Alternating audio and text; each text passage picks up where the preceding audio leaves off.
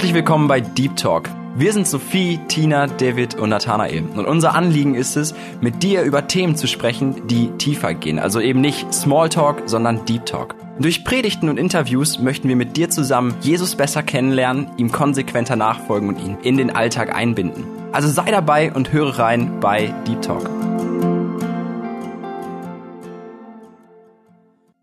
Hallo und herzlich willkommen zur heutigen Sendung von Deep Talk. Mein Name ist Tina und ich freue mich darüber, dass du heute dabei bist. Heute hören wir einen Vortrag von Andi Sawatzki zu dem Thema moderne Medien und unser Umgang damit. Und ich wünsche dir einen aufmerksamen Geist und ein offenes und korrekturbereites Herz. Ich arbeite in einem Telekommunikationsunternehmen, wo ich sehr, sehr viel mit den ganzen Techniken, mit den neuesten Techniken zu tun habe und so weiter. Und dann hatten wir eine Teamrunde gehabt, wo wir mit allen Mitarbeitern zusammensitzen. Es waren so 30 Leute von ganz, ja, Westen Deutschlands so. Und dann sprechen wir so über die ganzen modernen Techniken und es wurde alles vorgestellt, was kommt alles Neues. Es, ging viel um 5G. Wenn euch das nichts sagt, ist auch nicht so schlimm. Die ganzen neuesten Techniken, was man alles kann, dass die Kühlschränke bald selber melden, dass wir Milch kaufen müssen und den Backofen, dass man den von der Kirche auch schon einschalten kann und all so etwas. Um diese ganzen Dinge ging es.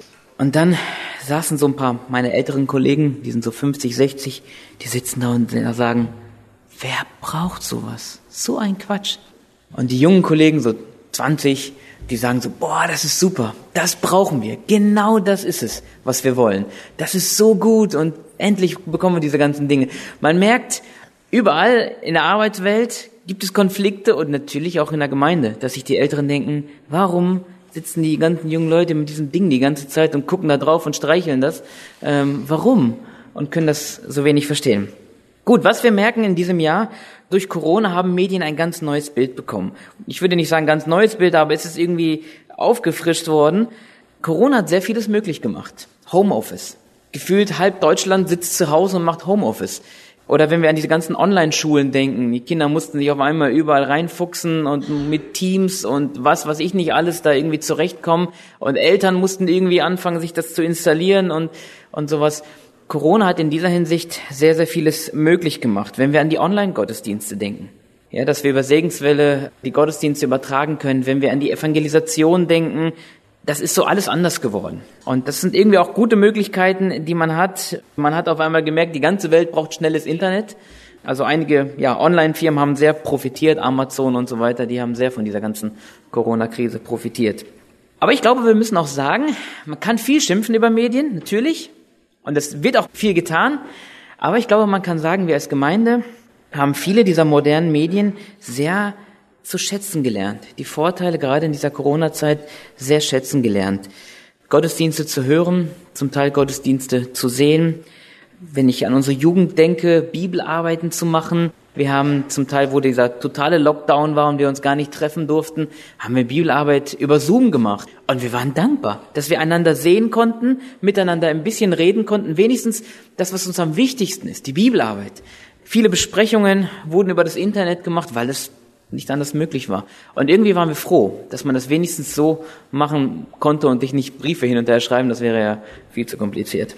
Ja, also was wir sagen, moderne Medien haben in den letzten Jahren rasant oder in der letzten Zeit einen rasanten Anstieg erlebt. Und ich glaube, ein großer Faktor ist das Smartphone, das die ganze Welt erobert hat. Und dabei gibt es das noch gar nicht so lange. 2007, glaube ich, kam das erste iPhone raus und dann kam dieser ganze Boom, würde man sagen, wo gefühlt jeder Mensch eins, zwei, drei, fünf Dinger davon bei sich hat und das Smartphone alles erobert hat. Und hier gehen die Meinungen sehr, sehr stark auseinander. Es gibt die einen, die sagen, das ist die beste Errungenschaft, die die Technik jemals hatte. Ist auch irgendwo so. Es ist schon erstaunlich, was alles in dieses kleine Ding hineinpasst. Und die anderen würden vielleicht sagen, das ist das schlimmste Ding, was den Familien jemals passieren konnte, weil es so viel kaputt macht.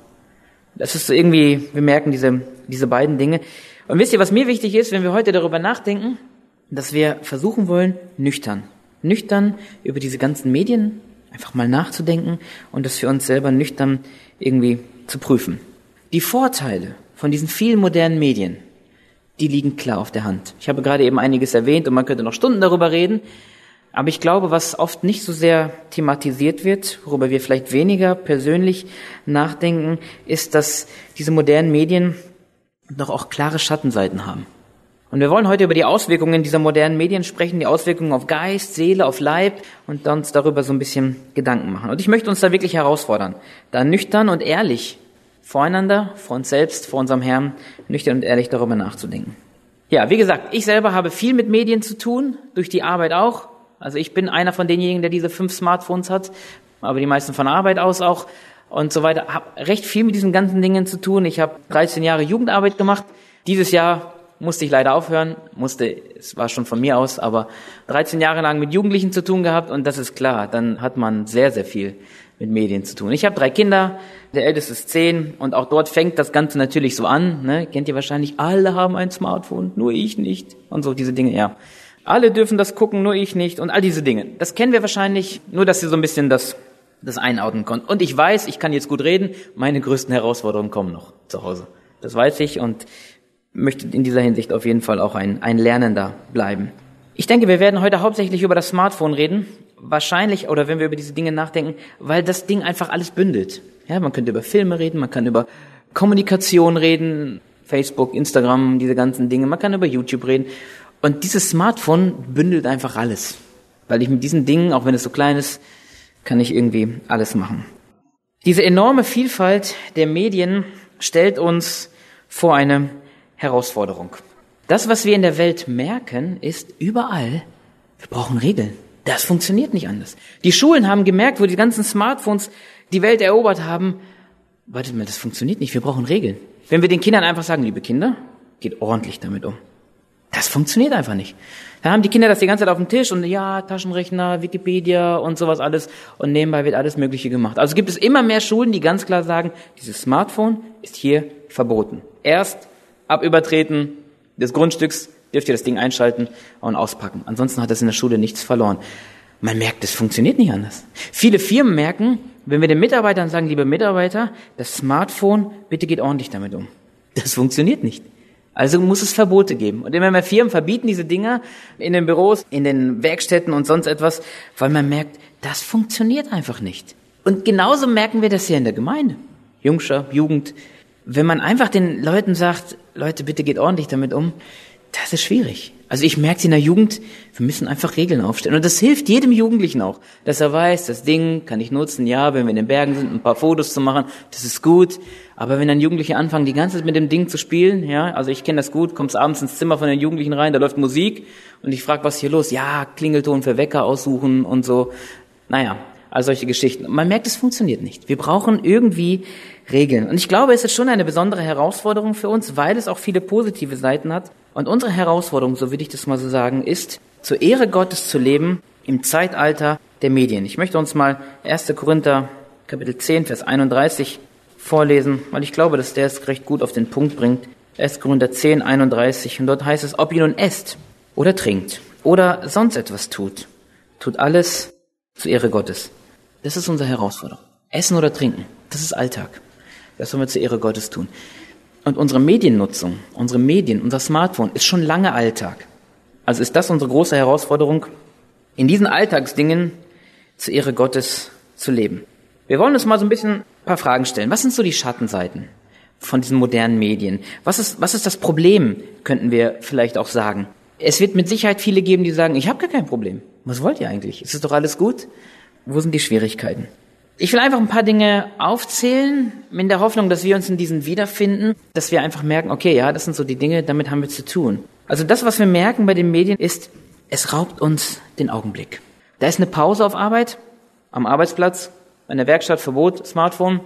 Und dann kommen wir in den Pausenraum rein. Und was ist denn da? Früher hat man miteinander geredet, Karten gespielt, manche haben Kicker gespielt, sowas gibt es vielleicht in irgendwelchen Pausenräumen haben gegessen und sich unterhalten. Heute essen auch alle und es unterhalten sich auch alle, aber nicht miteinander. Alle sind in irgendwelchen WhatsApp-Gruppen unterwegs und schreiben und nochmal schnell lesen, welche 27 Nachrichten reingekommen sind und 15 neue WhatsApp-Status und sowas angucken, Instagram und weiß ich nicht was alles. Dafür reichen ja die 15 Minuten Pause oft noch nicht mal. Das ist unsere Situation. Ja, das ist das, was wir schon merken. Es raubt uns den Augenblick. Ich denke, das ist schon wichtig, das vor Augen zu haben. Da ist der Augenblick, wo ich, wo ich Pause habe, wo ich zur Ruhe kommen soll, mein Kopf auch zur Ruhe kommen soll, wo ich mich unterhalten kann mit den Kollegen, die Gott mir gegeben hat. Aber es raubt mir diesen Augenblick, weil ich einfach dabei bin, irgendwas anderes zu machen.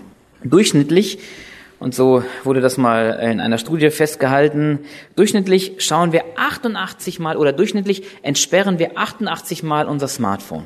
Das ist so ein ganz grober Durchschnitt. 35 Mal nur, um auf die Uhr zu schauen und 53 Mal, um irgendwas daran zu machen. Ja, Wetter gucken, E-Mails gucken, WhatsApp hat jemand geschrieben oder ich will jemanden schreiben und dann mal wieder Wetter gucken und dann wieder E-Mails. Vielleicht ist ja was gekommen und weiß ich nicht, was alles, was man so machen will. Also wir können sagen, bei ungefähr 16 Stunden am Tag, die wir so haben, wir schlafen ja auch ein bisschen, unterbrechen wir alle 18 Minuten unsere Tätigkeit. Und bei Jugendlichen ist das noch viel häufiger. Alle 18 Minuten unterbrechen wir unsere Tätigkeit. Und wenn wir jetzt mal, jetzt müsste man natürlich so ein bisschen mehr in die Hirnforschung und so weiter hineinschauen, das werden wir nicht schaffen und ich bin da jetzt auch nicht so bewandt drin. Aber was man merkt, dass gerade Kinder sich enorme Konzentrationsschwierigkeiten aneignen. Viele Lehrer beschweren sich, die Kinder haben solche Konzentrationsschwierigkeiten. Das ist ja auch kein Wunder, weil sie es gewohnt sind, dauernd abgelenkt zu werden. Ein Kind setzt sich an die Hausaufgaben und alle fünf Minuten duddelt dieses Ding. Weil irgendeiner aus der Klasse fragt, hast du schon Aufgabe zwei gemacht? Bist du schon fertig mit Mathe? Was machst du heute? Und weiß ich nicht was alles. Und dieses Ding lenkt dauernd ab. Und Kinder sind es von klein auf nicht mehr gewohnt, sich konzentriert eine halbe Stunde lang an eine Sache zu sitzen. Und wir merken auch, wir Erwachsene bekommen immer mehr Schwierigkeiten damit. Es ist schwer, sich eine halbe Stunde auf die Bibel zu konzentrieren und seine Stille zu haben, wenn das Smartphone daneben liegt. Also mein Tipp ist immer, das Ding so weit wegzuschmeißen, wie es nur geht, wenn man eine persönliche Stille mit dem Herrn haben möchte. Weil das stört. Es raubt uns den Augenblick der Stille, die wir mit unserem Herrn haben. Wir sprechen heutzutage von einer Burnout-Gesellschaft, die wir haben. Warum? Weil wir dauernd abgelenkt sind. Wir schaffen es nie bei einer Sache zu sein. Wir haben den Eindruck, wir müssen zeitgleich jemanden antworten, dann sind wir in irgendeiner WhatsApp-Gruppe, weil irgendwas organisiert werden muss, dann müssen wir hier noch was klären, dann kommt eine E-Mail rein und sowas alles. Der Kopf ist mit tausend Dingen voll, aber wir sind nicht da, wo wir eigentlich sind. Vielleicht bei der stillen Zeit. Vielleicht dabei, uns mit unserer Ehefrau zu unterhalten, aber dauernd dudelt dieses Ding da. Wir sind nicht bei dem Augenblick, wir sind nicht da, wo wir eigentlich sind. Ein zweites, was als Problem ist, es zieht uns in einen Bann. Internet, Smartphone ist schon lange eine anerkannte Suchtkrankheit. Und mir haben schon einige gesagt, wenn sie ehrlich waren, nicht ich kontrolliere das Smartphone, sondern das Smartphone kontrolliert mich eigentlich. Wie oft haben mir Jugendliche gesagt, ich wollte nur mal kurz bei YouTube was gucken. Fünf Minuten wollte ich nur gucken. Und auf einmal ist eine Stunde rum. Oder zwei. Nur mal kurz irgendeine Zusammenfassung, vielleicht vom Fußball gucken oder so. Und ruckzuck ist eine Stunde rum, weil es noch viele andere Zusammenfassungen und Tipps und Tricks und sonst was alles gibt. Ruckzuck ist eine Stunde rum und man merkt, boah, das Ding zieht einen echt in den Bann. Kinder gewöhnen sich daran, berieselt zu werden. Von klein auf. Ich meine, ich hoffe nicht, dass wir unsere Kinder vor die, vor die Kiste setzen, damit wir Ruhe haben. Wir haben dann Ruhe. Ja, ich habe auch drei Kinder. Und ich, ich habe immer gemerkt, ob ich mein Smartphone raushole und Laptop, auch wenn ich nur Fotos gucke und selbst wenn ich nur E-Mails gucke, die Kinder kommen. Das ist so das ist so anziehend. Und wenn man den Kind einen Trickfilm oder sonst was anmachen würde, man hätte so einfach eine Stunde Ruhe. Das ist so einfach. Aber ich glaube, dass es wirklich eine Gefahr ist, dass das Kinder in einen Band ziehen, dass Kinder sich daran gewöhnen, unterhalten zu werden. Ich muss mich ja nur hinsetzen, das Ding einschalten und ich kann eine Stunde gucken. Ich kann noch 20 Stunden gucken oder 1200 Stunden. So viel gibt es bei YouTube, auch für Kinder. Ohne Ende. Und Kinder gewöhnen sich daran, berieselt zu werden und lernen nicht eigenständig Dinge zu unternehmen, mal selber was zu machen, Eigeninitiative zu bringen. Das sind Kinder, aber die wachsen heran. Und dann haben wir irgendwann Jugendliche, die da in der Jugend sitzen und sagen, irgendwie läuft nichts, irgendwie ist langweilig, keiner macht was. Und dann sind, sitzen sie in der Jugend mit 16, 17 Jahren und brauchen immer noch einen Entertainer, der vorne irgendwie Stimmung macht und irgendwas macht. Warum? Weil sie es gewohnt sind. Sie brauchten nicht viel Eigeninitiative. Für die Schule wurden sie getrieben von ihren Eltern und ansonsten für ihr ganzes privates Leben Handy, Playstation, sonst etwas. Man wird berieselt. Das ist schon ein Riesenproblem. Gerade wenn die Leute dann jungscher Jugend kommen, diese, diese Sucht nach Unterhaltung und alles andere, wo Eigeninitiative gefragt wird, ist langweilig. Bibelarbeiten ist langweilig, weil es Bibelarbeiten sind. Da muss ich ja arbeiten. Das ist anstrengend. Man möchte lieber einen christlichen Film gucken. Viel, viel, viel einfacher, als irgendwie eine Predigt zu hören. Merken wir, wie uns das in einen Band zieht und gefährlich verändert. Wir schauen mal weiter. Es raubt uns diese Ruhezeiten. Eigentlich müsste man sagen, wenn man so ein bisschen unsere Welt beobachtet, fahrt mal einfach in der Woche durch die Straßen und guckt euch mal die Leute an. Ich mache das zwischendurch. Ich merke, ich habe selber die Schwierigkeiten damit. Aber man merkt, eigentlich ist Wartezeit Smartphone-Zeit. Die Leute stehen an der Bushaltestelle, was machen sie? Die meisten, die gucken auf ihr Smartphone, machen irgendwas. Man geht zum Arzt, sitzt im Badezimmer, was machen die meisten? Sie gucken auf ihr Smartphone. Und man geht im Supermarkt einkaufen, das ist eine Schlange von sieben Wagen, jetzt sind ja die Schlangen noch viel länger, ne, wegen Abstand und so. Was machen die Leute? Die stützen sich auf ihren Wagen und gucken irgendwas auf ihren Smartphone. Ja, Wartezeit ist Smartphone-Zeit. Das ist einfach so. Und achtet mal auf euch selbst. Also ich, ich muss mich selber von mir selbst erschrecken, immer wieder, dass man, wenn man an der Kasse steht und denkt, ah ja, mir hat doch einer eine Mail geschrieben, noch mal kurz die Mail gucken. Oder ah, ich muss noch antworten wegen dem Thema hier heute oder so, mache ich noch gerade da. Und solche Dinge, weil man steht dort und denkt, ja, jetzt habe ich Zeit, jetzt kann ich auch was machen. Aber liebe Geschwister, lasst uns mal daran denken, das, was unser Körper braucht, sind Ruhezeiten. Man könnte es so sagen, das sind so diese kreativen Ruhezeiten. Da ist ein Kind, hat Stress in der Schule, es hat die Hausaufgaben nicht gemacht, der Lehrer hat geschimpft, hat gesagt, ich rufe bei dir zu Hause an und so weiter. Und jetzt kommt ein Kind vielleicht frustriert, ängstlich, wie auch immer, stellt sich an die Bushaltestelle und holt das Smartphone raus und spielt Candy Crush, keine Ahnung, schreibt mit irgendjemandem, macht sonst irgendwie etwas. Was ist das Problem? Das Kind hat Schwierigkeiten. Und was ist jetzt richtig? Nachdenken. Ein Kind sollte sich an die Bushaltestelle und nachdenken, ja, was ist jetzt eigentlich gelaufen? Hm, ja, ich habe die Hausaufgaben nicht gemacht. Das, was ein Mensch braucht, was ein Kind braucht, ist diese kreativen Ruhephasen, um A und B miteinander zu verknüpfen, um C zu erreichen. Um das jetzt mathematisch aus, auszudrücken. Ja, also da ist was geschehen, da ist noch irgendwas, da gab es Stress vielleicht mit meinen Freunden, wie auch immer, darüber nachzudenken, was mache ich jetzt? Vielleicht dann zu merken, oh Mann, ich, ich müsste beten. Herr, hilf mir. Aber das, das wird so unterdrückt durch dieses Smartphone, weil man, egal wo man steht, sofort das Ding rausholt. Man denkt nicht mehr nach. Das ist echt ein Riesenproblem. Das brauchen wir. Wir brauchen das. Und überall wird dieses Smartphone rausgepackt und wir haben eigentlich keine Ruhezeiten. Wir gehen abends ins Bett und liegen im Bett mit diesem Ding und gucken noch schnell die neuesten Nachrichten, noch ein bisschen hier und da irgendwas nachgucken. Und es ist ganz normal, dass das Smartphone überall mitgenommen wird. Dann ist es bei den Hausaufgaben, dann ist es am Tisch, wo man sich als Familie denkt, ey, wir wollen doch einfach nur essen. Warum muss dieses Ding dauernd dudeln? Wie viele Familien haben klare Regeln ihren Kindern und Enkelkindern gesagt, wenn wir essen, kommt dieses Ding weg. Finde ich gut. Muss sein, weil sonst dudelt das die ganze Zeit. Und selbst mit auf die Toilette nehmen das viele Leute, weil da haben sie Ruhe. Und na, mit dem Ding alles Mögliche dann dort zu machen. Also das Smartphone ist nicht mehr wegzudenken. Aber liebe Geschwister, lass uns daran denken. Diese kreativen Ruhephasen, die fehlen uns. Die fehlen uns wirklich. Einfach mal nachzudenken. Was ist eigentlich passiert? und zur Ruhe zu kommen. Wenigstens ein bisschen. Und macht das mal. Nicht, wenn ihr einfach mal kurz sitzen müsst und warten, das Ding rauszuholen, sondern nachzudenken, zu beten. Das ist so bereichernd. Ich muss das auf Arbeit zwischendurch. Ich muss da manchmal irgendwie eine Aktion machen, da muss ich zehn Minuten warten, weil irgendeiner aus Nürnberg da was konfiguriert da drauf. Dann habe ich zehn Minuten Zeit. Und natürlich kann ich Mails schreiben und WhatsApp-Nachrichten schreiben. Es gibt immer was zu schreiben, es gibt immer was zu klären und nachzufragen. Aber ich habe oft gemerkt, wie wertvoll ist es, wenn ich das Ding einfach in der Tasche liegen lasse und nachdenke und einfach bete. Und man merkt, es ist irgendwie viel schöner. Man, man kommt viel mehr runter. Man ist nicht so, ist nicht so gestresst.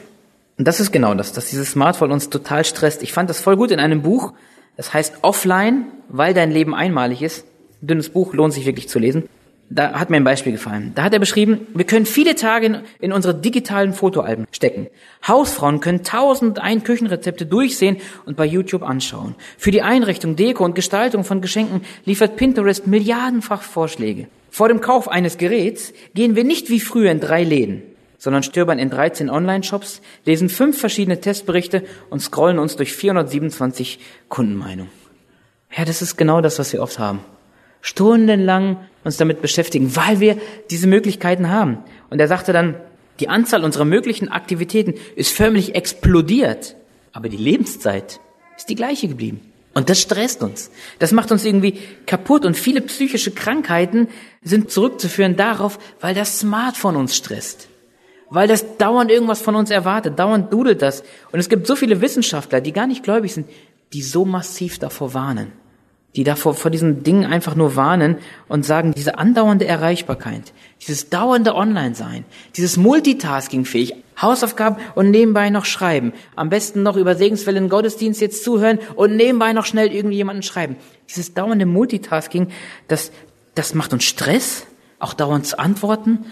Ne, wenn dann die Leute uns schreiben und sagen, ey, ich habe schon die blauen Häkchen gesehen, warum antwortest du nicht bei WhatsApp? Und so, das ist ein Stress den unser Körper irgendwie da durchmacht und wir kommen nicht zur Ruhe. Und viele Wissenschaftler, wie gesagt, warnen davor. Aber liebe Geschwister, für uns Gläubige ist es noch viel schlimmer. Ruhe ist das, was wir brauchen, um Gemeinschaft mit unserem Herrn zu haben. Und wir kommen nicht zur Ruhe durch dieses Ding. Und die junge Generation, ich sagte es schon, ist nicht in der Lage, sich mehr als 15 Minuten zu konzentrieren. Das ist echt ein Problem. Sie sind es nicht gewohnt, 20 Minuten lang die Bibel zu lesen. Dann fällt einem schon wieder ein, ah, ich muss noch das schreiben und noch das machen, dies machen. Das muss echt gelernt werden. Lasst uns Ruhezeiten haben und ganz bewusst darauf achten. Das Smartphone wird uns das nicht geben.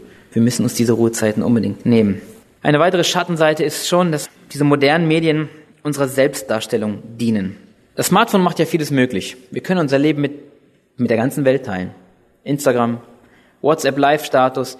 Das sind ja alles so Dinge, die wir, die wir sehr gut kennen, wo man wo man einfach von sich was, alles mögliche preisgibt. Man ist im Urlaub, schießt Fotos von sich und ist dann froh, dass 120 von seinen Kontakten das gesehen haben. Man zeigt sich natürlich nur von der schönen Seite, ne? man zeigt nicht, wenn man irgendwo stolpert oder sonst irgendwas macht, man zeigt sich von der guten Seite, ja, Teenies besonders so und Jugendliche, die zeigen sich von ihrer besonders schönen Seite, da gibt es noch passende Filter und so weiter, dann sieht das noch schöner aus.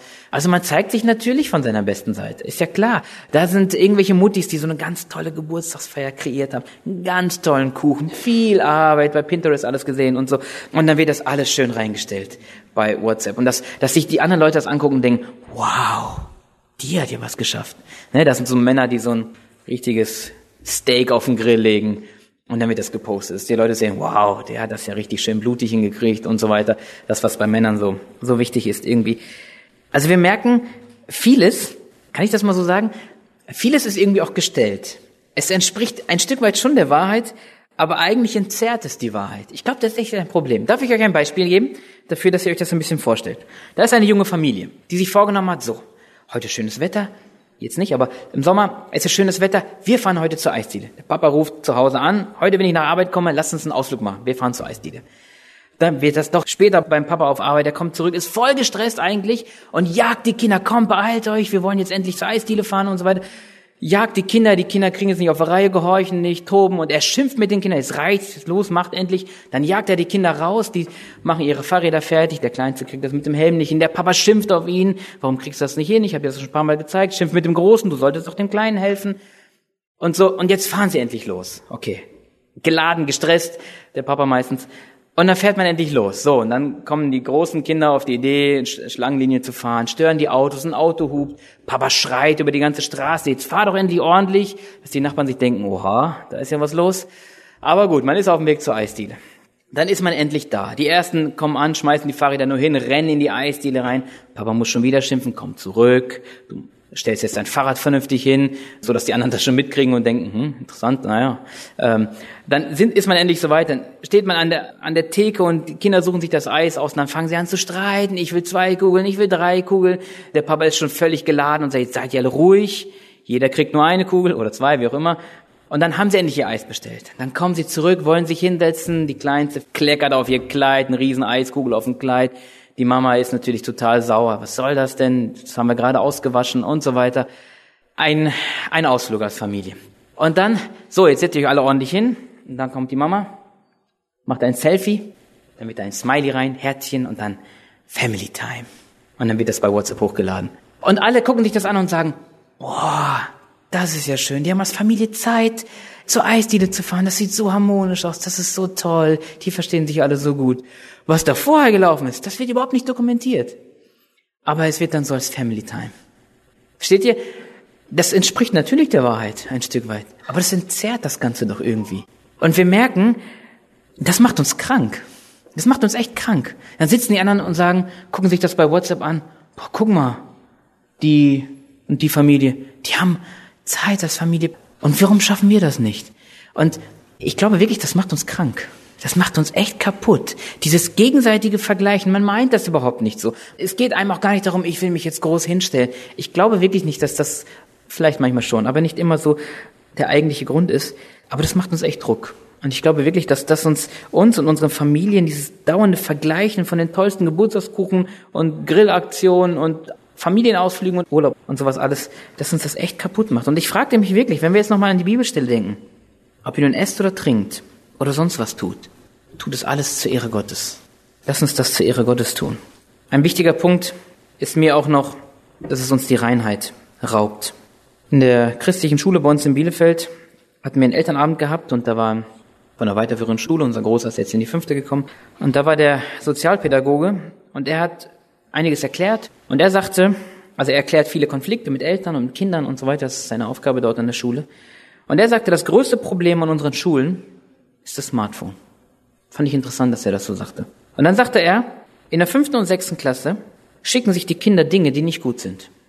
In der siebten und achten Klasse schicken sich Kinder Dinge, die echt schlimm sind.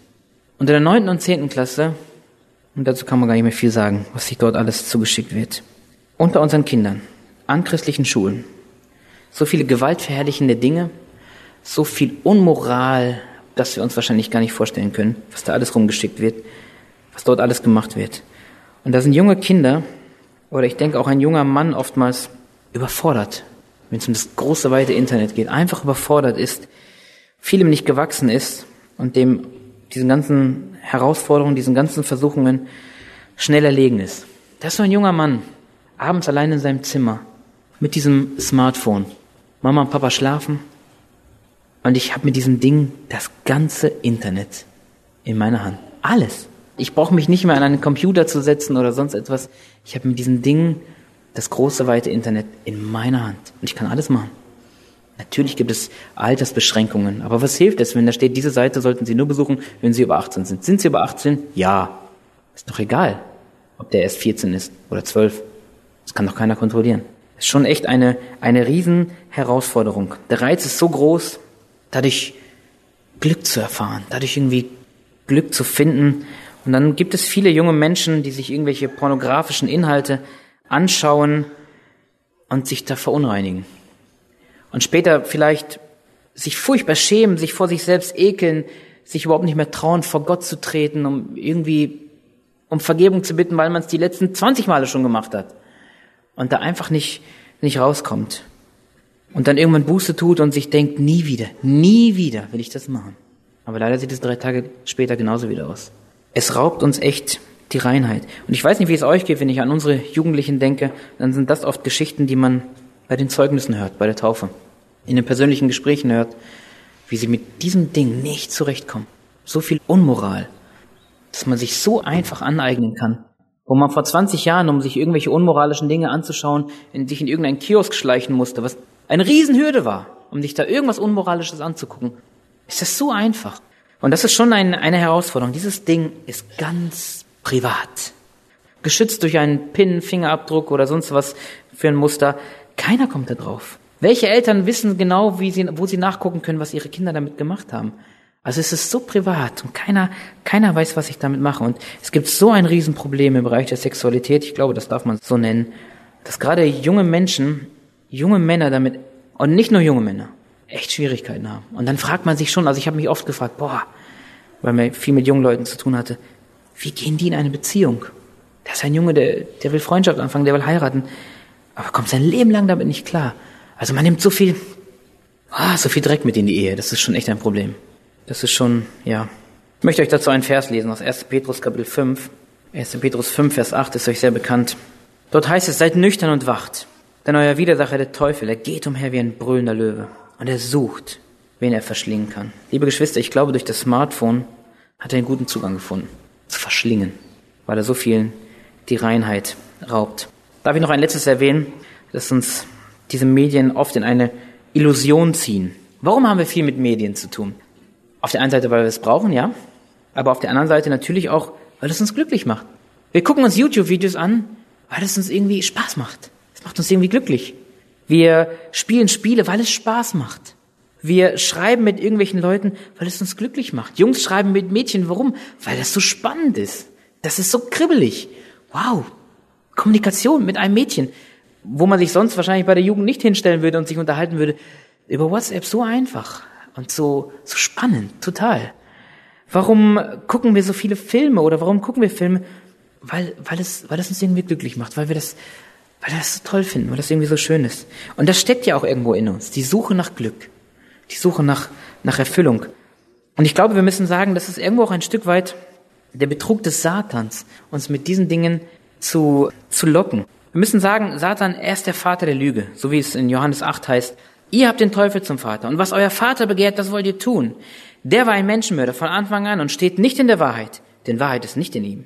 Wenn er die Lüge redet, so redet er aus seinem eigenen, denn er ist ein Lügner und der Vater derselben. Er lügt uns so vieles vor. Alle machen das so. Das ist okay. Das kannst du auch machen. Du hast doch deine stille Zeit gemacht heute. Da kannst du doch auch was gucken. Hauptsache, du hast als erstes deine stille Zeit gemacht. Naja, klar gibt es hier gewisse Sexszenen im Film, aber da kannst du ja auch die Augen zumachen oder kurz weggucken. Alle Jungs schreiben mit Mädchen, das ist völlig normal. Mama, Papa stellen sich nur an, das, die sind in einer anderen Zeit groß geworden. Das machen alle. Da ist nichts hinter.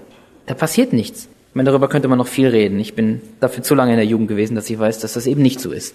Dass diese Schreibereien selten da hinten, dass man einfach nur ein bisschen schreibt. Leider nicht. Und es ist so viel Not da drin, so viel Verletzungen. Und wir gehen, glaube ich, sehr oft auf diese Lügen des Satans ein.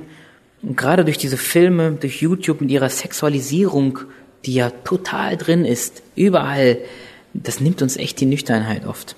Sie bringen uns viele Glücksgefühle, ja, aber sie machen uns totunglücklich. Wie viele, das habe ich oft in der Jugend natürlich hauptsächlich mitgekriegt, sind so kaputt über ihren Zustand, sind so kaputt über ihre Beziehung zu Jesus, weil sie merken, dass sie einfach mit diesen Sünden nicht fertig werden, nicht klarkommen. Wie viele merken, dass sie eigentlich ihre Beziehung kaputt machen. Wie viele Männer merken eigentlich, ey, ich mache meine Beziehung zu meiner Frau kaputt, wenn ich mir diesen Schund angucke. Wenn ich dauernd auf YouTube bin und meine Frau dauernd sagt, warum bist du schon wieder?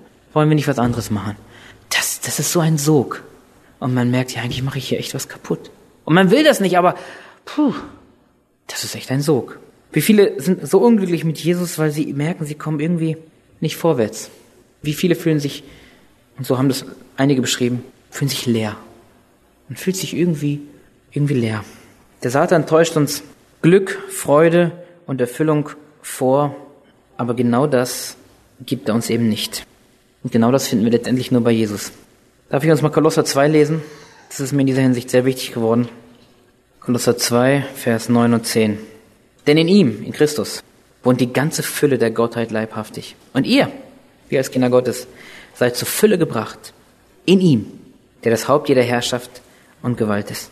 Wir als Kinder Gottes sind zur Erfüllung gebracht in Jesus. Das ist eine Tatsache, die uns die Bibel sagt. Aber liebe Geschwister, Tatsache ist auch, dass viele das nicht erfahren. Die Fülle in Christus zu haben. Und das ist schon eine wichtige Frage, die wir uns stellen sollten. Bist du glücklich mit Jesus? Bin ich glücklich mit Jesus?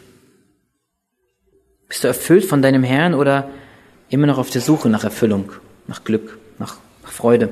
Und man müsste eigentlich sagen, dass diese Suche nach diesem Glück uns irgendwie auch blind macht. Blind macht für das, was wirklich, was wirklich wichtig ist.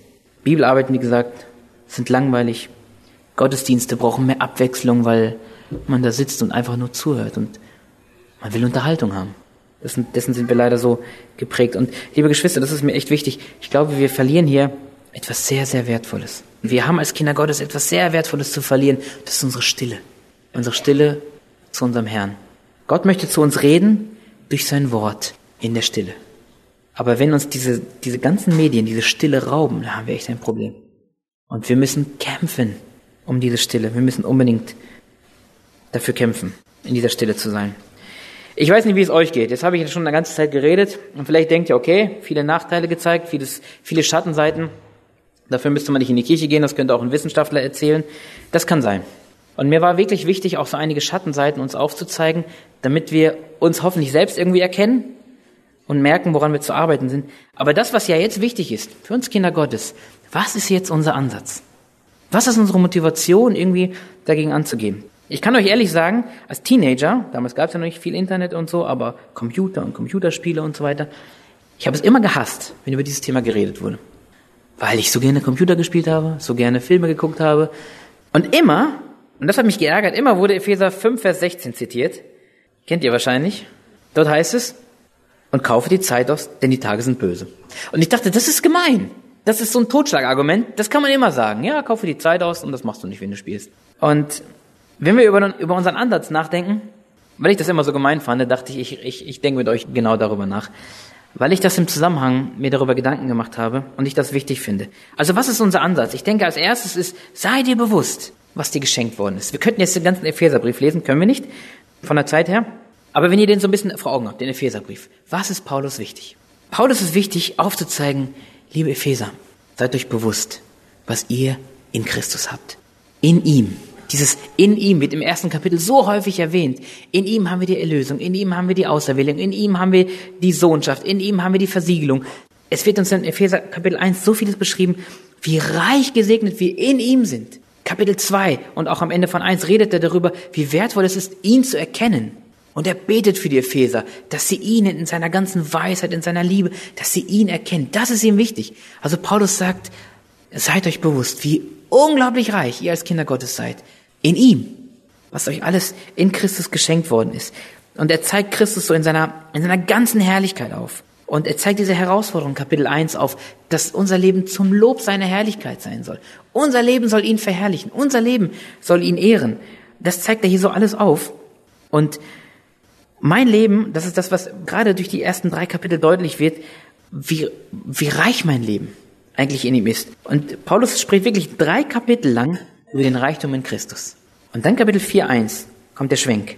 So ermahne ich euch nun, ich der Gebundene im Herrn, dass ihr der Berufung würdig wandelt, zu der ihr berufen seid.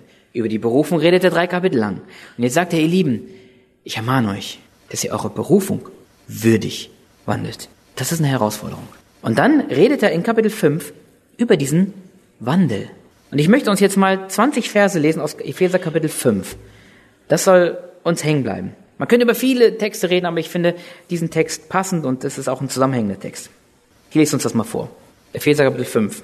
Werdet nun Gottes Nachahmer als geliebte Kinder und wandelt, hier geht es um den Wandel, in der Liebe, gleich wie auch Christus uns geliebt und sich selbst für uns gegeben hat, als Darbringung und Schlachtopfer zu einem lieblichen Geruch für Gott. Unzucht, aber und alle Unreinheit oder Habsucht sollen nicht mal bei euch erwähnt werden, wie es Heiligen geziemt. Auch nicht Schändlichkeit und albernes Geschwätz oder Witzeleien, die sich nicht gehören, sondern vielmehr Danksagung. Denn das sollt ihr wissen, dass kein Unzüchtiger oder Unreinheit oder Habsüchtiger, der ein Götzendiener ist, ein Erbteil hat im Reich des Christus und Gottes. Lasst euch von niemand mit leeren Worten verführen, denn um dieser Dinge willen kommt der Zorn Gottes über die Söhne des Ungehorsams. Werdet nicht ihre Mitteilhaber. Denn ihr wart einst Finsternis, jetzt aber seid ihr Licht im Herrn. Wandelt als Kinder des Lichts. Die Frucht des Geistes besteht nämlich in lauter Güte und Gerechtigkeit und Wahrheit. Prüft also, was dem Herrn wohlgefällig ist. Und habt keine Gemeinschaft mit den unfruchtbaren Werken der Finsternis. Nein, deckt sich vielmehr auf. Denn was heimlich von ihnen getan wird, ist schändlich auch nur zu sagen. Das alles aber wird offenbar, wenn es vom Licht aufgedeckt wird. Denn alles, was offenbar wird, das ist Licht. Darum heißt es, wache auf, der du schläfst, und steh auf aus den Toten, so wird Christus dich erleuchten. Seht nun darauf, wie ihr mit Sorgfalt wandelt, nicht als Unweise, sondern als Weise. Und kauft die Zeit aus, denn die Tage sind böse. Darum seid nicht unverständlich, sondern seid verständig, was der Wille des Herrn ist. Und berauscht euch nicht mit Wein, was Ausschweifung ist, sondern werdet voll Geistes. Redet zueinander mit Psalmen und Lobgesängen und geistlichen Liedern, singt und spielt dem Herrn in euren Herzen Sagt alle Zeit Gott dem Vater Dank für alles in dem Namen unseres Herrn Jesus Christus. Was ist unser Ansatz, wenn wir über Medien nachdenken? Unser Ansatz ist, dass wir die Gedanken Gottes, die wir jetzt gelesen haben, mit unserer Mediennutzung abgleichen. Wir wollen würdig wandeln, unsere Berufung. Und das betrifft unser ganzes Leben, aber wir reden jetzt über Medien. Und gerade wenn wir zum Beispiel den Vers 10 lesen, prüft also, was dem Herrn wohlgefällig ist. Haben wir schon mal so unsere Mediennutzung geprüft? Wenn wir ins Handy gehen, YouTube schauen, uns bei Instagram tummeln. Prüft, was dem Herrn wohlgefällig ist. Interessant, Paulus beschreibt hier den ganzen Ekel der Sünde. drei und vier. Unzucht, Unreinheit, Habsucht soll nicht mal bei euch erwähnt werden, wie es Heiligen geziemt, auch nicht Schändlichkeit und albernes Geschwätz oder Witzeleien, die sich nicht gehören, sondern vielmehr Danksagung. Ich habe das so genannt, dass er diesen ganzen Ekel der Sünde beschreibt. Aber finden wir nicht genau das bei YouTube? Bei allen Filmen? Bei den ganzen Serien? Unzucht? Unreinheit? Gibt es noch irgendwelche neuesten Filme, wo es nicht um diese Dinge geht? wo uns eine vernünftige biblische Ehe gezeigt wird? Habsucht, Schändlichkeiten, albernes Geschwätz, Witzeleien. Ich meine, das YouTube ist voll von diesen Fail-Videos und wie die nicht alle, alle heißen, wo man sich angucken kann, wie Leute sich bei irgendwelchen Aktionen auf die Nase legen und so weiter. Ist voll davon. Lass uns würdig wandeln, unsere Berufung. Jemand sagte mal, und das fand ich interessant, durch die Filme holen wir uns Menschen ins Wohnzimmer, die wir nie einladen würden. Niemals. Unzüchtige Leute, die anderen die Frauen wegschnappen, die fluchend die ganze Zeit umherlaufen. Und diese Leute holen wir uns ins Wohnzimmer. Und Paulus sagt hier, von solchen wende dich ab. Aber wir holen sie ins Wohnzimmer. Und noch viel schlimmer, darf ich das mal so sagen, wir deklarieren das als einen gemütlichen Abend. Ja? Wir sagen, wir machen einen gemütlichen Abend und gucken uns einen Film an. Und da geht's total viel um Unmoral, um Schändlichkeiten, um irgendwelches albernes Geschwätz und all solche Dinge. Und wir lassen uns damit unterhalten. Also ich finde, wir müssen echt darüber nachdenken. Wir lassen uns oft mit Sünden unterhalten, also berieseln, unterhalten, die unseren Herrn eigentlich ans Kreuz gebracht haben. Klar, sagen wir, es ist ein Film, es ist nicht echt und so. Ja, aber wir lassen uns damit unterhalten. Für diesen Ekel, den Jesus in dem Kelch gesehen hat und ihm davor geschaudert hat, vor diesem Kelch der Sünde und ein Ekel hatte vor dieser Sünde und Blut und Wasser geschwitzt hat und wir lassen uns damit unterhalten. Ich glaube, wir sollten wirklich das, was Paulus hier sagt, Vers 15, seht darauf, wie ihr mit Sorgfalt wandelt, nicht als Unweise, sondern als Weise. Ich glaube, wir denken viel zu oft, ich selber auch, viel, viel zu wenig darüber nach. Wir machen einfach. Und danach dann denken wir, hm, weiß nicht, vielleicht war das nicht so. Aber lass uns wirklich sorgfältig prüfen. Ich glaube, wir leben in so einer schnelllebigen Zeit. Wir finden oft nicht die Zeit, wir finden oft nicht die Ruhe, intensiv Gemeinschaft mit unserem Herrn zu haben. Wenn ich euch fragen würde, die ihr Kinder Gottes seid, ihr würdet alle sagen, ja, das ist wichtig. Ich möchte viel mehr Zeit mit meinem Herrn verbringen. Das wollen wir alle. Aber obwohl wir das genau wissen, obwohl uns das auch total wichtig ist, finden wir keine Zeit dafür. Schaffen wir es oft nicht. Aber uns 20 Minuten YouTube-Videos anzugucken, das geht so vorbei. Es geht so schnell. Und wie oft haben wir vielleicht ein schlechtes Gewissen, weil wir merken, hm, 20 Minuten irgendein Zeugs geguckt, aber nicht dazu gekommen, mal 10 Minuten stille zu werden. Und einfach mal zu beten. Für die Anliegen der Gemeinde. Für meine Anliegen, für meine Familie, wie auch immer, oder sonst etwas. Das ist schon echt eine, eine Not, glaube ich. Und ich frage mich manchmal gefragt, haben wir dann nicht manchmal unser Ziel verfehlt? Unsere Berufung verfehlt? Ich finde es echt ein sehr herausfordernder Gedanke für mich selber auch.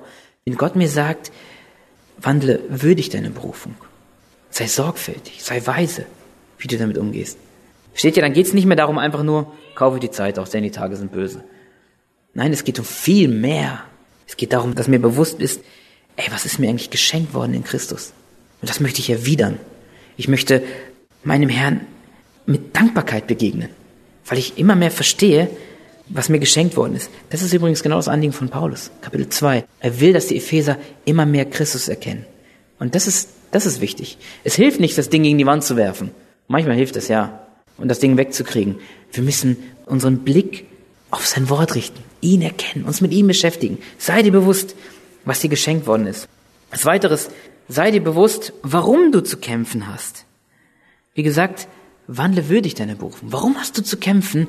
Weil du eine Berufung hast. Weil du reich beschenkt worden bist. Weil du herausgerettet bist aus diesem Elend der Sünde. Da hat Gott dich herausgerettet. Sei dir bewusst, warum du zu kämpfen hast. Und jetzt könnte man über viele dieser Verse sprechen. Vers 8, wandelt als Kinder des Lichts. Vers 10, prüft. Vers 11, ihr sollt keine Gemeinschaft haben mit den unfruchtbaren Werken der Finsternis. Vers 15, wandelt mit Sorgfalt. Vers 16, kaufe die Zeit aus. Vers 17, seid verständig, was der Wille des Herrn ist. Und Vers 18, lasst euch erfüllen mit dem Heiligen Geist. Und liebe Geschwister, das ist doch kein Krampf und das soll auch kein Krampf sein. Ich darf das nicht, das nicht, das nicht und ich muss das. Darum geht's überhaupt nicht. Das funktioniert nicht. Das habe ich so oft bei jungen Leuten gemerkt. Wenn sie sich krampfhaft versucht haben, irgendwas zu ändern, nicht mehr zu gucken, nicht mehr so viel zu spielen und manche haben dann auch angefangen, Dinge zu löschen. Oft ist es ein Krampf. Aber es soll nicht ein Krampf sein, sondern ein Kampf. Wir müssen wissen, was uns geschenkt worden ist. Und wir müssen wissen, warum wir zu kämpfen haben. Es gibt was zu verlieren. Und wir müssen wissen, dass wir kämpfen wollen. Und das allein soll meine Motivation und mein Antrieb sein. Natürlich ist es gut, liebe junge Leute, auf Mama und Papa zu hören, auf jeden Fall. Und manchmal dieses Ding einfach wegzulassen, auch wenn ich es nicht verstehe, aber Mama und Papa wissen das bestimmt besser. Aber irgendwann sollte dieser Punkt kommen, dass ich verstehe, warum ich gegen dieses Ding kämpfe. Warum ich verstehe, warum ich um Reinheit kämpfen muss, weil es um meinen Herrn geht. Weil ich berufen bin. Weil er mich berufen hat. Mein Kampf gegen Sünde und Versuchung ist immer Ausdruck meiner Liebe zu Jesus. Mein Kampf gegen Sünde und Versuchung ist immer Ausdruck meiner Liebe zu Jesus. Und, wichtig, sei dir bewusst, gegen wen du zu kämpfen hast. Könnte man viel darüber reden, ich will nur einen Vers lesen. Epheser 6, Vers 12. Denn unser Kampf richtet sich nicht gegen Fleisch und Blut, sondern gegen die Herrschaften, gegen die Gewalten, gegen die Weltbeherrscher der Finsternis dieser Weltzeit, gegen die geistlichen Mächte der Bosheit in den himmlischen Regionen. Liebe Geschwister, ist uns bewusst, gegen wen wir zu kämpfen haben? Das sind nicht irgendwelche Playmobil-Männchen. Also uns wird hier echt gesagt, es geht um die Herrschaften, Gewalten, Weltbeherrscher der Finsternis. Also wir stehen in einem Kampf, wir sind in einem Kriegszustand, wir als Berufene. Der Satan will, sucht, hatten wir gelesen in 1. Petrus, er sucht, wen er verschlingen hat. Und wir müssen uns echt bewusst sein, dass wir oft ein unterschätztes Problem haben. Gerade wenn es um die modernen Medien geht. Also könnte man sagen, Medien oder unser Umgang mit Medien ist eigentlich immer eine Frage meiner Beziehung zum Herrn. Dass wir Probleme mit modernen Medien haben, das geben oft viele zu. Das kenne ich aus der Jugend. Viele sagen, ja, ich komme damit nicht klar, ich habe Schwierigkeiten. Ich weiß, ich muss mich davon lösen. Ich weiß, ich muss die Spiegel löschen. Ich weiß, ich weiß, diese ganzen Dinge. Ich habe von vielen gehört, die das gesagt haben. Aber ich muss euch ehrlich sagen, ich habe leider nicht so viele gesehen, die konsequent dann das angegangen sind. Ich habe mich so gefreut vor ein paar Jahren, da waren ein paar jugendliche Jungs, die sich zusammengeschlossen haben, die gesagt haben, okay, wir ziehen das jetzt durch. Ein Jahr lang keine Handyspiele, ein Jahr lang kein Film, kein YouTube, nichts das war echt spannend, diese Jungs zu beobachten. Wirklich. Man merkte, ich kann euch das gar nicht beschreiben, man merkte, die waren einfach da. Die waren in der Realität. Die waren nicht irgend, irgendwelche Netflix-Serie oder sonst irgendwas. Nein, die waren einfach da. Und man merkte auf einmal eine viel größere Freude, in der Bibel zu lesen. Man merkt eine viel größere Freude, in Bibelarbeiten sich zu beteiligen. Man merkt auf einmal eine Begeisterung vom Herrn, weil sie diese Dinge einfach mal beiseite gelegt haben. Und es gibt viele, die merken, ja, wenn ich mir vornehme, weniger zu gucken, das funktioniert nicht. Und das merkten die auch. Also half nur ein radikaler Schritt mit ein paar Freunden zusammen. Und ganz ehrlich, diese Jungs über das Jahr zu beobachten, das war eine Wonne. Und ich habe mich am Ende des Jahres so gefreut, zu sehen, was aus diesen Jungs geworden ist. Wahnsinn. Da, da ist echt was passiert. Und ich fragte sie am Ende des Jahres, na Jungs, wie geht's weiter? Und sie sagten, wir machen weiter. Das ist, das, das hat uns so gut getan. Also da könnte man echt heulen vor Freude, weil man merkt, da ist jemand bereit zu kämpfen und, und merkt diesen Segen. Jesus möchte unser Leben so reich machen und wir brauchen diesen, ja, diesen Kampf. Also man könnte sagen, unser Umgang mit Medien ist nicht in erster Linie eine Frage von Moral oder Zeit, sondern es ist eine Frage meiner Beziehung zu Jesus. Und wenn dir deine Beziehung zu Jesus wichtig ist und du jetzt zwangsläufig mit Medien zu tun hast, das haben wir ja alle, wenn dir das wichtig ist, darf ich das mal so sagen, dann brauchst du Regeln. Und ich auch. Und die letzten paar Minuten möchte ich euch fünf Hilfestellungen einfach mitgeben. Man könnte vieles sagen, aber das sind so fünf Dinge, die mir besonders wichtig geworden sind. Und das allererste und das wichtigste ist, pflege deine Beziehung zu Jesus. Das ist das Allerwichtigste. Wenn du einfach nur kämpfst, ohne, ohne eine Beziehung zu Jesus zu haben, ist das ein Krampf und das wird dich kaputt machen. Pflege deine Beziehung zu Jesus. Jesus schafft alle Voraussetzungen für echte Erfüllung. Wir haben es in Kolosser 2 gelesen. Und nicht die Medien sind das Problem. Nicht deine fehlende Disziplin ist das Problem. Und auch nicht das Umfeld und auch nicht die Gesellschaft. Man kann ja über alles schimpfen. Nein, das Problem ist mein und dein sündiges Wesen. Das ist unser eigentliches Problem. Also wir müssen ehrlich sein zu uns selbst, ehrlich sein zu anderen. Und wir müssen unsere Beziehung zum Herrn da verbunden bleiben, darauf achten. Nicht früh morgens mit einem Auge noch halb schlafen, fünf Minuten lesen und ab in den Kampf ziehen. Das funktioniert nicht. Pflege deine Beziehung zu Jesus. Das ist eine riesen Herausforderung. Und der Kampf beginnt morgens auf den Knien. So möchte ich das mal sagen. Pflege deine Beziehung zu Jesus. Der zweite Punkt ist, rede mit anderen.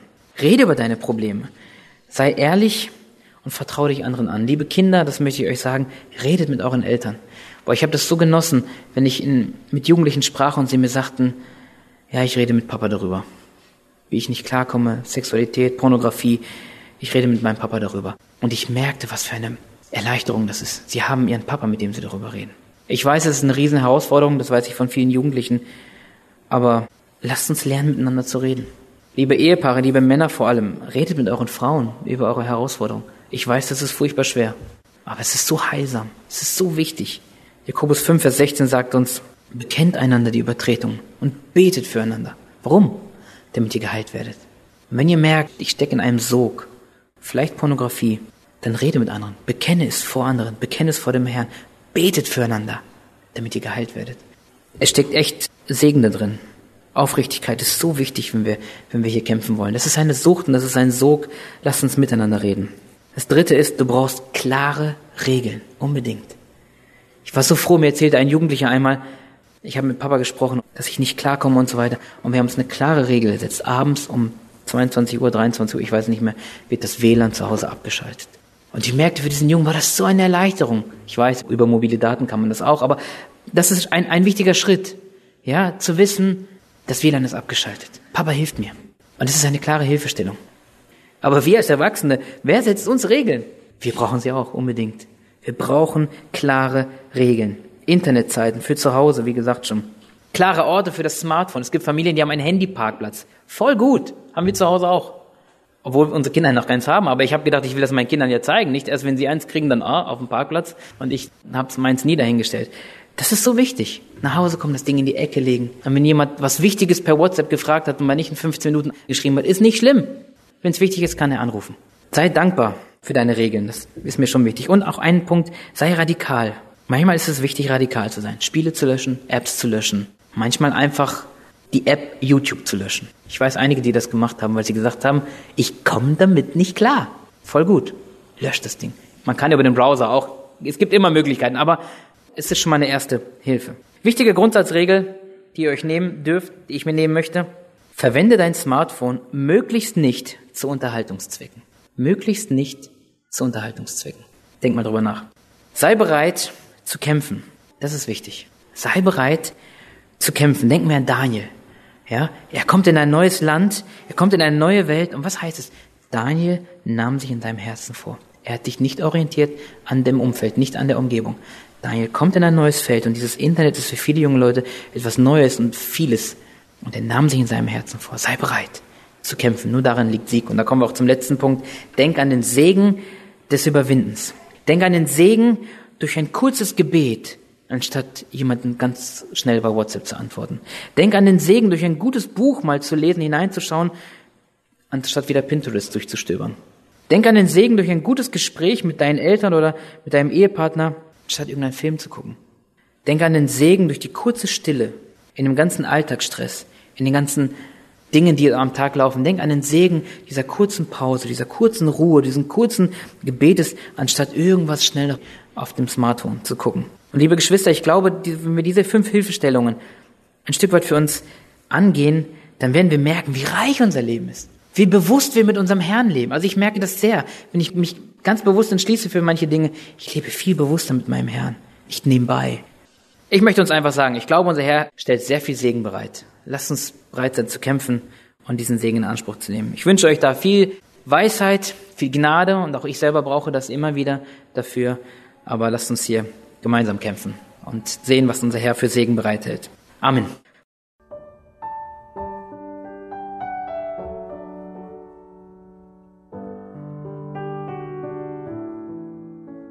Mein Kampf gegen Sünde und Versuchung ist immer Ausdruck meiner Liebe zu Jesus.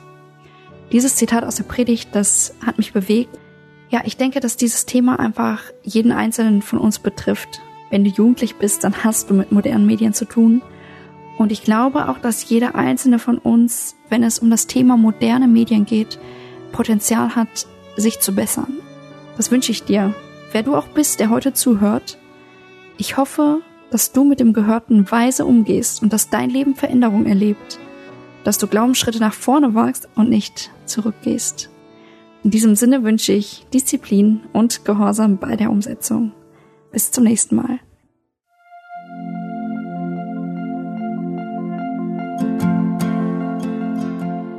Schön, dass du heute dabei warst. Und wenn es dir gefallen hat, wenn du was mitnehmen konntest, dann teile es gerne mit deinen Freunden und Bekannten und gib es weiter. Und wenn du noch mehr Informationen haben möchtest über das Programm und über Segenswelle allgemein, dann schau doch einfach auf unserer Webseite vorbei auf www.segenswelle.de oder auf dem Instagram-Feed auch unter Segenswelle zu finden und klick dich einfach mal durch, teile es und gib es weiter.